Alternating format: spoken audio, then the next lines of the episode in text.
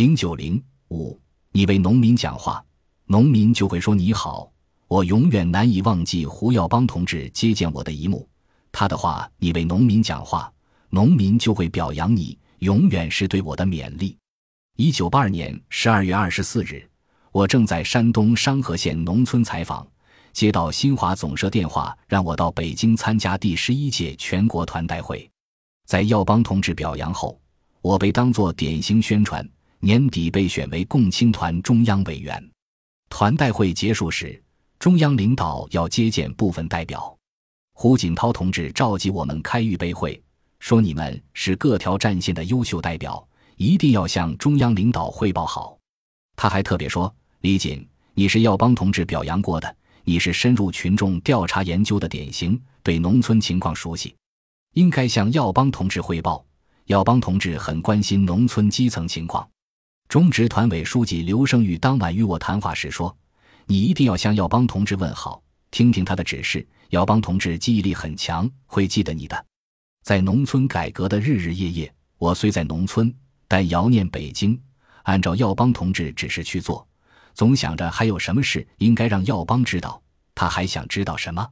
在接见时，我向耀邦同志讲起我是报道包产到户的记者，你表扬过我。哦，耀邦掏出一支烟，一边掏打火机，一边思索。像一下子想起了什么，他回头对我看了一眼，说：“你是骑自行车跑了很多县的那个记者，很能吃苦的。我知道，因为在六天前，耀邦同志刚刚在我写的调查上做了批示，我就讲起商河农民贩卖羊肉的报道。农村有很多想不到的心事，现在都冒出来了。”耀邦同志说：“这是很生动的实例，很说明问题。”他接着说：“心事很多，都发生在下面。”记者要到老百姓中蹲点，才能发现新鲜生动的材料。你很能联系群众，你为老百姓说了话，老百姓不就表扬你了吗？耀邦同志还说，庄户人家的好记者是这个说法吧？新闻记者这个职业很重要，你们从老百姓那里来的，反映了真实情况，很多是中央关注的问题。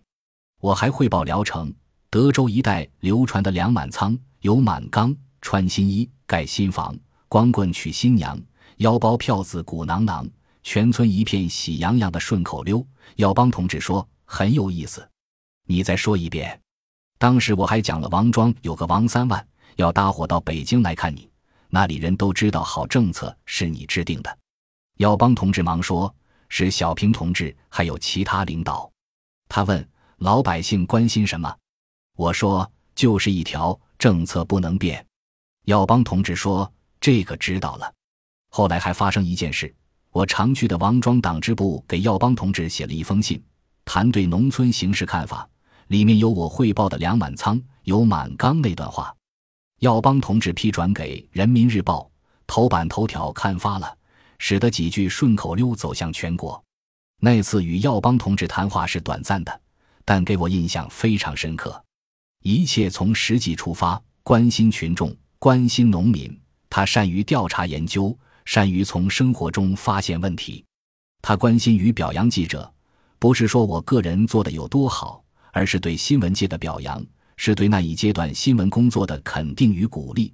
因为记者的调查来自实践，来自群众，在那个时代急中央所急，想中央所想，在历史转折时刻发挥了前哨尖兵的作用。过了三个月。胡耀邦同志在十三陵参加植树节劳动，我再次见到了他。他在接受记者采访时看到我，招了一下手，说：“你也来了。”当时我心里有点紧张，人家称我是庄户人家的好记者，怎么跑到上边来了？很久，我心里总是不安。第四次见面是在共青团十一届四中全会上，胡耀邦同志专门到会讲了话。他说：“老汉今年七十岁。”王小二过年，一年不如一年，身体大不如前。那次他强调干部年轻化，强调在经济体制改革的同时，也要进行政治体制改革。我清楚记得，在这次讲话中，他深刻分析了当时苏联与一些东欧社会主义国家的状况。